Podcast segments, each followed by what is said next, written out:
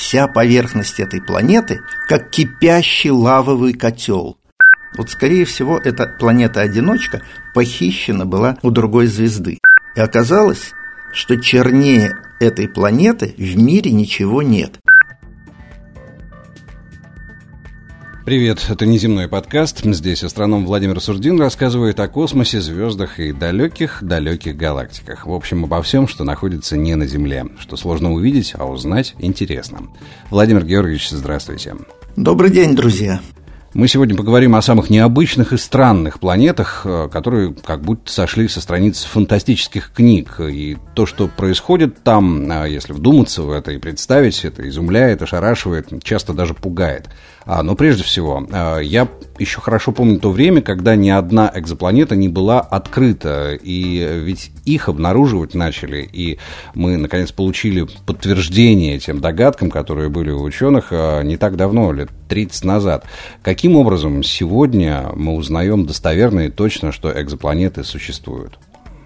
Я уже не молодой астроном, и, честно говоря, еще лет 30 назад я был уверен, что при моей жизни экзопланеты, то есть планеты у других звезд, не будут открыты.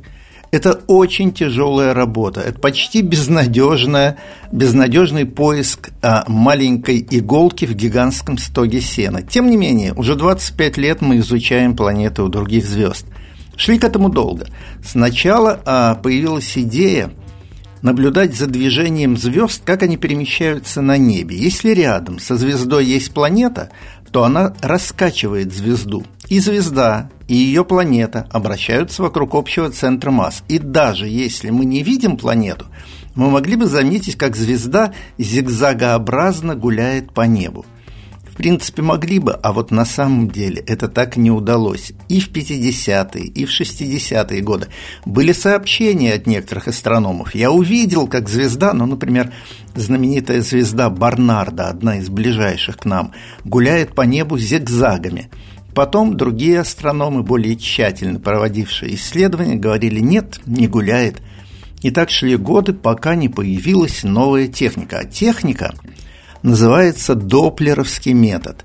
Ну, еще в школе мы изучаем эффект Доплера. Когда источник света приближается к нам, он становится голубее, а когда удаляется от нас, краснеет. Длина волны света, принимаемая нами, меняется. На этом принципе решили создать прибор, который меряют движение звезд от нас и к нам. Планета раскачивает звезду, но теперь уже не на небе, а вдоль нашего луча зрения. Оказалось, что это более чувствительный метод – и в 1995 году два европейских астронома а, Дидье Кило и Мишель Майор. Майор а, руководил этой группой, а Дидье Кило тогда был его аспирантом, потом молодым сотрудником. Они вдвоем создали первый чрезвычайно чувствительный спектрограф, который в течение нескольких дней заметил, как одна из звездочек туда-сюда, туда-сюда гуляет, и это было открытие первой экзопланеты – все кинулись повторять их прибор, улучшать их методику, и сегодня уже десятки групп научных по всей Земле на самых лучших телескопах работают, используя более сложные, конечно, более продвинутые приборы, чем были у майора и Кило, и открывают одну планету за другой. На сегодняшний день около пяти тысяч планет у других звезд обнаружено. В нашей Солнечной системе их восемь, а у соседних звезд мы уже открыли около пяти тысяч. Но тут надо иметь в виду, что открыть-то мы их открыли. Мы знаем об их существовании, но видеть мы их не видим, или абсолютное большинство из них мы не видим. Так что, когда в научно-популярных журналах и на сайтах мы видим изображение экзопланет, это все фантазия художника – Конечно, художник не просто так фантазирует, он опирается на какие-то научные данные, пытается размер, пытается массу планеты, ну, как, как может это художник изобразить. Но никакой картинки, географию таких планет мы, конечно, пока не можем получить, они чрезвычайно далеко. Они в 100 тысяч раз дальше, чем планеты Солнечной системы от нас. Мы и нашу-то не очень хорошо видим в телескоп, а те, которые в 100 тысяч раз дальше, конечно, не можем различить. Пока для нас это в лучшем случае пятнышки света, а в основном мы лишь знаем об их существовании, но не видим их как реальные объекты. Но, однако, все равно у ученых есть э, довольно много предположений о том, что происходит на этих планетах, и э, довольно интересны те данные, которые доходят до нас, э, когда нам говорят, что есть планеты, которые состоят из алмазов, есть планеты, которые вместо дождей с неба чуть ли не летят камни. Дождь из камня, да. Я расскажу сегодня о них. Вот об одной из таких планет а, давайте поговорим. А, планета, на которой, а, что называется, наступило время разбрасывать камни. Корот 7b она называется. Что это за планета, где она? Во-первых, как мы можем догадаться, какой там климат, какая температура, какие дожди из камней или из алмазов, например, идут, мы догадываемся вот как – а доплеровский метод позволяет нам оценить массу планеты. Чем она массивнее, тем сильнее она раскачивает свою звезду. А есть метод, который позволяет узнать размер планеты. Для этого нужно определенное везение. Вот а, у нас на Земле время от времени происходит солнечные затмения, когда Луна проходит на фоне Солнца и закрывает его с собой. Так вот, если нам повезет, и экзопланета точно так же проходит на фоне своей звезды – она закрывает кусочек звездной поверхности. Ну, всю звезду она не может закрыть, планета всегда меньше звезды, но кусочек может. И тогда яркость звезды чуть-чуть уменьшается, пока происходит это затмение. Астрономы говорят о прохождении планеты на фоне звезды. По-английски транзит. Мы так и называем эти планеты транзитными. Так вот, когда она, немножечко притушит свою звезду, по тому, как яркость уменьшилась, мы судим о том, насколько велика планета. Итак, массу и размер. А что из этого можно получить? А дальше идут расчеты. Мы начинаем считать, а какая же средняя плотность у планеты? Ведь в Солнечной системе есть планеты двух разных типов. Земля, Венера, Марс – очень плотные, состоят из камня с железным ядром. И средняя плотность планеты – 5-6 грамм на кубический сантиметр. Ну, то есть это камень и железо. А есть планеты-гиганты – Юпитер, Сатурн, Уран, Нептун. Они в основном из газов состоят, их средняя плотность 1-2 грамма на кубический сантиметр, ну, то есть вода и газ.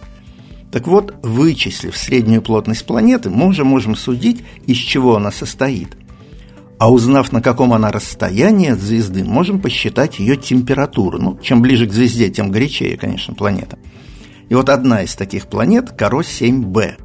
Ну, b – это значит, что А – это сама звезда, а потом открытые у нее планеты мы латинскими буквами обозначаем B, C, D и так далее вдоль латинского алфавита. Так вот, Каро. А что такое Каро? А это имя маленького космического телескопа. Удивительное дело. Этот телескоп запустили французские астрономы на орбиту вокруг Земли. И поначалу мы просто улыбались, что это французские коллеги придумали такой маленький телескоп запустить с помощью ракеты на орбиту. Он буквально размером, ну, как у любителей астрономии крутых, диаметр 30 сантиметров. Да у меня в Москве много друзей, у которых есть такие телескопы, но они стоят на Земле, и их возможности ограничены. А такой же, запущенный в космос, может гораздо больше. Он точно измеряет яркость звезд, и если перед звездой проходит планета и чуть-чуть прикроет своим телом звезду, этот телескоп замечает. И вот, открыв седьмую по счету планету у а, малоизвестной звездочки в девятом году, это в 2009 было, он обнаружил, ну не он, а те, кто работает с ним, что эта планета очень похожа на Землю, но она очень близко к своей звезде. Так близко, что один орбитальный оборот, ну, по-нашему год, длится там всего 20 часов. Представляете, меньше, чем за сутки планета облетает свою звезду. Ну а раз она так близко, она нагрета до двух с половиной тысяч градусов. Ничего себе! А когда мы измерили плотность этой планеты оказалось, что ее средняя плотность больше 10 граммов в кубическом сантиметре. Кто помнит, какова плотность железа, удивится. Железо меньше 8 граммов, а тут 10 граммов в кубическом сантиметре. Значит, из чего эта планета состоит? Из камня и в основном из железа. Ну, обычно железо внутри, железное ядро и у нашей Земли тоже внутри. Сверху камень, но, очевидно, никакой газовой оболочки там нет, просто камень. И вот представьте себе, камень нагретый до двух с половиной тысяч градусов. Что будет с этим камнем? Он будет кипеть. Вся поверхность этой планеты, дневная ее сторона, нагретая звездой, как кипящий лавовый котел. Ну, а раз кипит, значит, испаряется. И испарения поднимаются вверх. А наверху всегда прохладнее, чем у поверхности планеты. У нас тоже в стратосфере холодно. Там, где мы летаем на самолетах, минус 50. Эти испарения конденсируются и вниз падают камни. У нас падают капельки воды и снежинки, а там падают замерзшие, ну, точнее говоря, сконденсировавшиеся из пара камни. Каменный дождь. Вот отсюда и прозвище этой планеты. Планета каменных дождей. Как она появилась такая, можно лишь предполагать, а предположение довольно удивительное.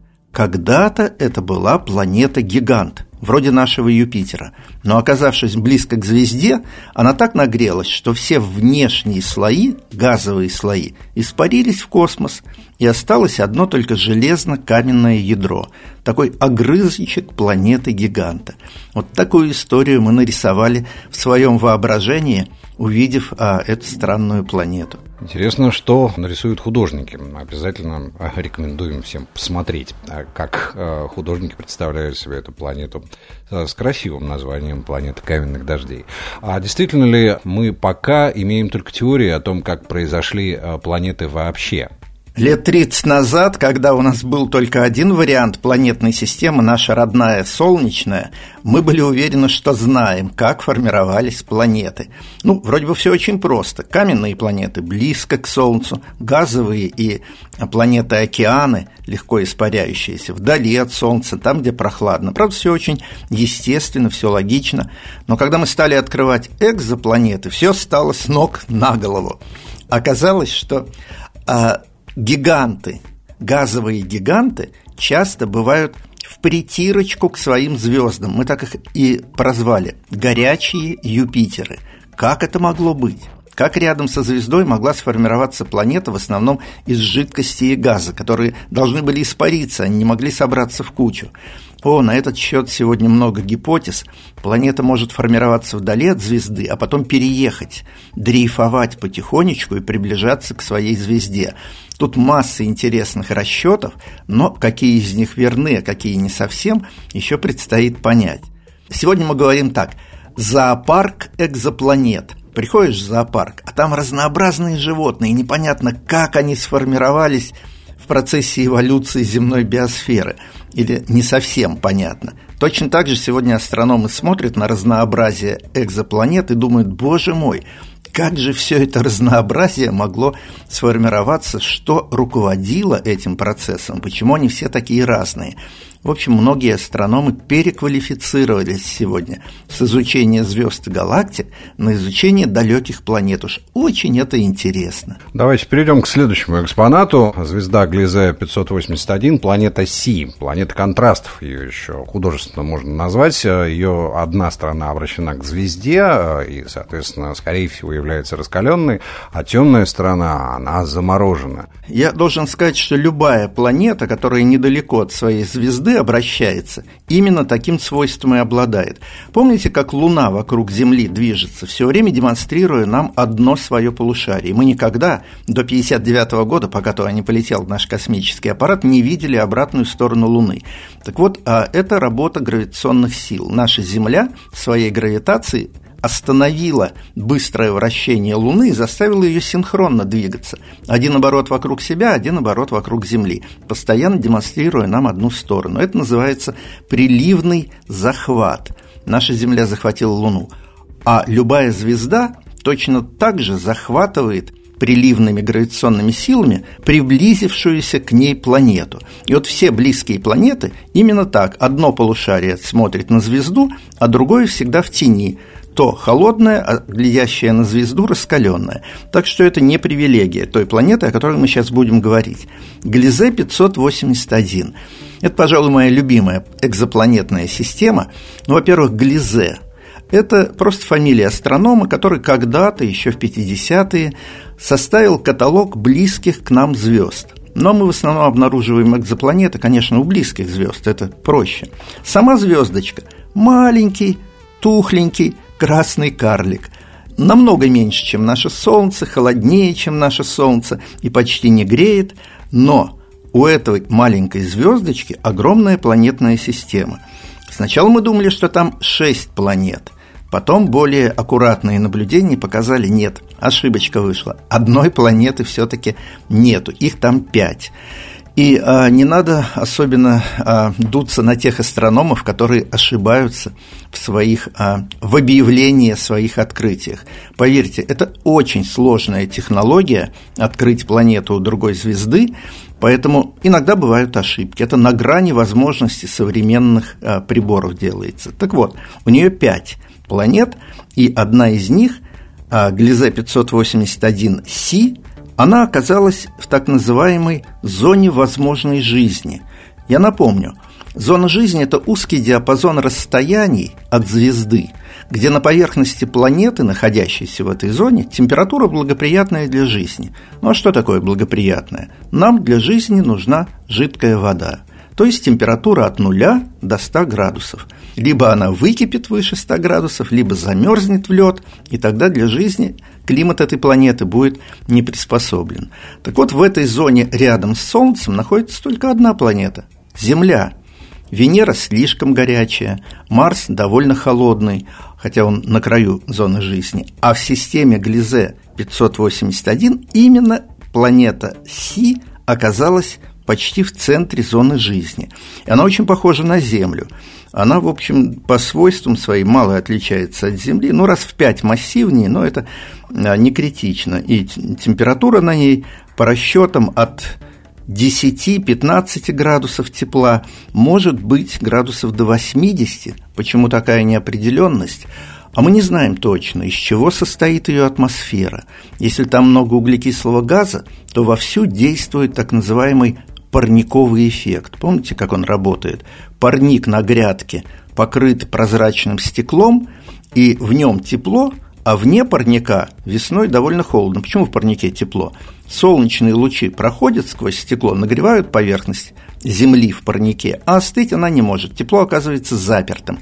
Так вот, точно так же атмосфера из углекислого газа запирает солнечное, ну, звездное тепло у поверхности планеты и такой большой разброс теоретической температуры. Ну, надо сказать, и при 80 градусах тоже многие живые организмы на Земле преспокойненько существуют и не умирают, хотя для человека это некомфортно. Мы считаем, что эта планета вполне пригодна для жизни, и она одна из самых близких к нам. До этой звезды всего 20 световых лет – ну, долго, конечно, по нашим меркам, но это одна из ближайших звезд. Самая близкая Альфа в созвездии Кентавр в четырех с половиной а, световых годах, а до этой всего 20. Научимся летать к звездам, первыми посетим именно эти планеты, в том числе Глизе 581, поскольку она большой интерес представляет. Климат-то должен быть как на Земле. Ну, по крайней мере, на одной стороне, так как, видимо, другая страна у нее очень хорошо нагрета. А, а это очень хорошо, когда на одной стороне довольно жарко, на другой холодно, а вы всегда можете найти себе где-то комфортную зону. Переберитесь туда, где вам хорошо, и будете преспокойненько жить.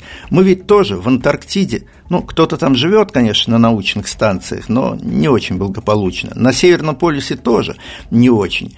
В Африке на экваторе мало кто живет, там тоже неблагоприятно. А в средних широтах Земли основное население нашей планеты. Так вот, всегда можно на такой планете движущейся в приливном захвате, найти а, теплое местечко, не холодное и не горячее. Ну, а вот одинокая планета, у которой нет рядом а, много друзей, так же, как в звездной системе Глизе. И подскажите, пожалуйста, а как страны между собой называют такие планеты, которые а, как звезду имеют HD, 106906 в названии, и дальше к ним еще нужно добавлять B?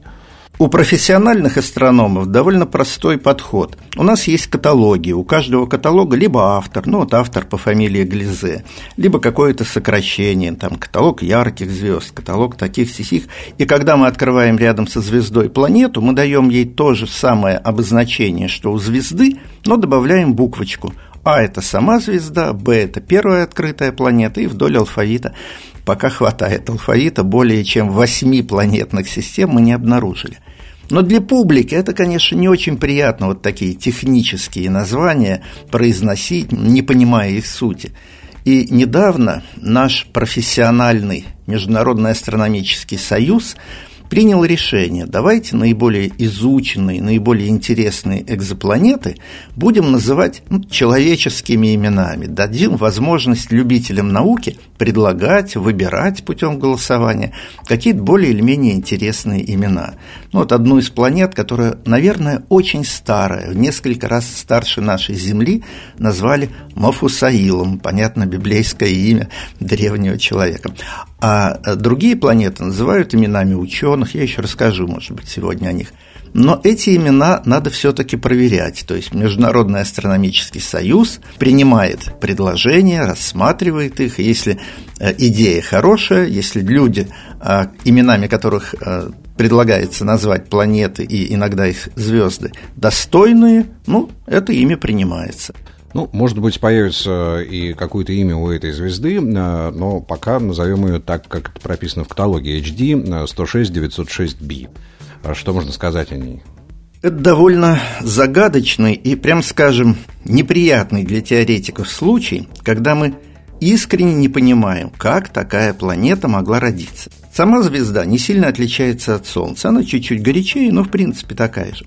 Планета не сильно отличается от нашего Юпитера. Правда, она более массивная, но по размеру примерно такая же. А загадка ее в том, что она очень далеко от своей звезды. Наша планетная система, на краю ее планета Нептун, а, имеет размер примерно 30 астрономических единиц, то есть до Нептуна в 30 раз дальше, чем от Земли до Солнца. И все, дальше нет больших планет. И мы вроде бы раньше понимали, почему. Не из чего им там формироваться, материала мало. Так вот, эта планета, планета-одиночка ее называют, она в 20 раз дальше Нептуна. Так далеко от звезды, что просто трудно представить, а из чего же она там образовалась. Обычно планета формируется так. Газовое облако сжимается гравитацией, в центре, в самом плотном месте рождается звезда, а из остаточков а, вещества вокруг звезды формируются планеты. Но это так далеко, что никаких остаточков там вообще-то быть не должно. И родилась такая идея, что эта планета была похищена у другой звезды – Дело в том, что звезды формируются коллективно. В одном месте довольно много звезд. Наше Солнце тоже когда-то в таком коллективе родилось. И когда у одной из звезд сформировалась планета, а другая звезда пролетает рядом, она своей гравитацией может оторвать планету и присвоить ее себе. Вот, скорее всего, эта планета-одиночка похищена была у другой звезды. И этот редкий случай помог нам увидеть планету, очень редко удается экзопланету реально сфотографировать, получить ее изображение. Но это оказалось так далеко от своей звезды, что яркий свет звезды не мешает, не ослепляет телескоп и не мешает нам рассмотреть планету. Но вопрос, а если планета далеко от звезды, значит, она в темноте, значит, звезда ее не освещает, как же мы ее видим? А дело в том, что и сама звезда, и родившаяся или приобретенная ей планета очень молоды. И планета еще достаточно горячая. Когда она сжималась из газового облака, она разогрелась, как любой сжимающийся газ. Она огромная, в 10 раз массивнее Юпитера, и она до сих пор горячая. Возраст ее совсем детский, 13 миллионов лет. Нашей Земле 4,5 миллиарда, а этой всего 13 миллионов. И она еще долго будет оставаться горячей и светиться собственным светом, а точнее говоря, теплом, то есть излучая тепловые инфракрасные лучи. У нас есть такие телескопы, которые фотографируют в инфракрасном диапазоне. Ну, то, что называется приборы ночного видения. Так вот, мы ее прибором ночного видения сфотографировали – Географию на ней, конечно, не различить, но как источник света она вполне обнаружима, а значит, можно изучать химический состав ее атмосферы и так далее. В общем, ее сейчас активно изучают, эту планету-одиночку. Ну вот мы уже узнали, что к звездам можно относиться почти как к людям. Есть звезды воровки, есть э, звезды, которые любят фотографироваться, такие фотогеничные, э, не планеты, которые любят фотографироваться, то есть такие фотогеничные планеты-модели. А давайте о планете, которая, возможно, тогда собирается замуж и уже даже выбрала себе кольца J1407B. А, Видимо, похоже на Сатурн. Не то слово – а внешне она почти копия Сатурна, гигант, окруженный кольцом. Так что нам не привыкать, у нас окольцованных планет немало. Четыре на выданье, или как, четыре уже вышедших замуж, да, окольцованных планет. У Юпитера тоненькое колечко, у Урана и Нептуна тоже еле заметный, но у Сатурна, наверное, все представляют, какое гигантское, красивое, яркое кольцо. Так вот, это все мелочи по сравнению с тем кольцом, которое окружает окольцованную планету. Она довольно молодая, ей всего 16 миллионов лет, она светится ярко инфракрасным светом, открыта недавно, в 2012 году. Это первая среди экзопланет, у которой обнаружилось кольцо. Если бы на ее месте был наш Сатурн, мы бы его кольцо, наверное, не заметили. Но у этой кольцо в 200 раз больше по размеру. Гигантское. Оно бы протянулась от Земли до Солнца. Вот такое огромное кольцо у этой планеты. Ну и материала, конечно, много. Например, из кольца нашего Сатурна, если собрать весь материал, там камушки, снежинки, пылинки, которые в нем летают, вместе слепить один комочек, получится тело размером примерно 200 километров. Вот такой небольшой астероид. А если собрать кольцо вот той, самой, о которой мы сейчас говорим – Получится полторы наших планеты, полторы Земли.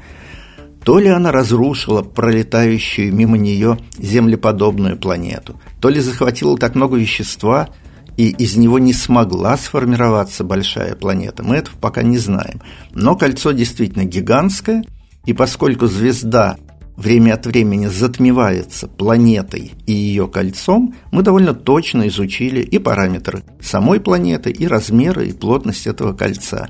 Удачная конфигурация получилась, и впервые мы увидели гигантское кольцо у такого супер-Сатурна внеземного. Ну, есть планеты, которые, а, видимо, хотят, чтобы их сфотографировали, а есть, которые отказываются от этого категорически. Планета темной стороны силы, так можно назвать ТРС-2b. Ее считают ученые одной из самых темных планет в известной Вселенной. Что это такое и почему так получилось, а, несмотря на то, что это газовый гигант? А, во-первых, что такое ТРЕС-2b? Ну, B мы уже понимаем, это планета. Первая планета, открытая у звезды. Что такое ТРЕС? А ТРЕС – это трансатлантический экзопланетный обзор, ну то есть поиск планет путем нескольких телескопов, работающих на разных побережьях Атлантики, в США и в Европе. Я был поражен, когда познакомился с этим проектом. Вы знаете, какие это телескопы? Обычно мы говорим, у астрономов гигантские телескопы. А эти просто на редкость мелкие. Диаметр их объективов 10 сантиметров. Слушайте, у меня дома такой телескоп. У, у любителей астрономии более крутые телескопы. Это просто пошел и купил в магазинчике. И оказалось, что объединив несколько таких микроинструментов в одну сеть, то есть они параллельно смотрят на одну и ту же звезду, если один ошибается, другие ему помогают, можно делать очень важное открытие. Что они открыли? Они обнаружили вот такую транзитную планету, то есть проходящую на фоне своей звезды. Понятно, что можно ее размер вычислить, когда она проходит на фоне звезды, а дальше тишина. Вот прошла она мимо звезды, притушила немножко звезду, сошла с ее диска и никак себя не проявляет. А ведь должна. От нее должен отражаться звездный свет и как-то нам сообщать о дневной стороне этой планеты. Полная тишина. И оказалось, что чернее этой планеты в мире ничего нет. Она отражает всего 1% падающего на нее звездного света. Если вы вокруг себя посмотрите, вы увидите какие-нибудь черные вещи. Ну, там, корпус компьютера, поверхность экрана компьютерного, такого же кристаллического. Так вот, это все отражает 5, 8, 12% света. Если вы вспомните, что такое сажа, Самая такая черная причерная сажа, она отражает примерно 3% света, а эта планета один, Из чего она сделана, непонятно. Гигант абсолютно черного цвета. Вот пока это загадка.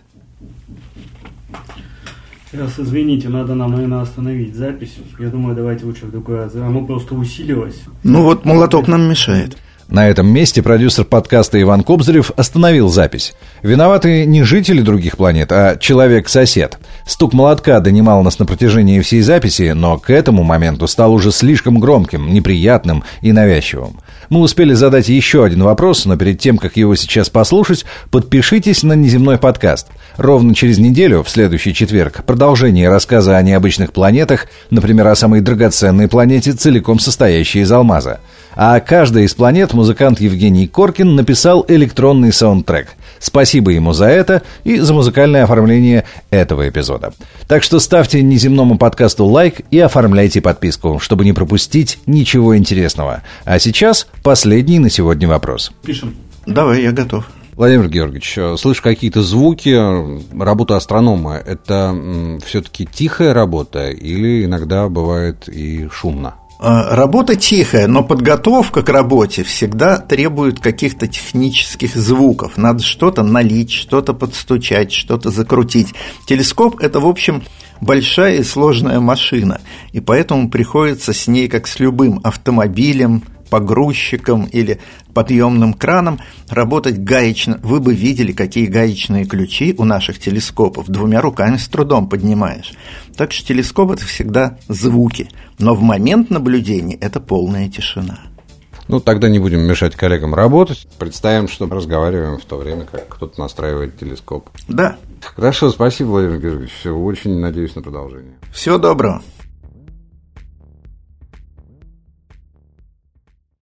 Производство студии подкастов «Картавый продюсер».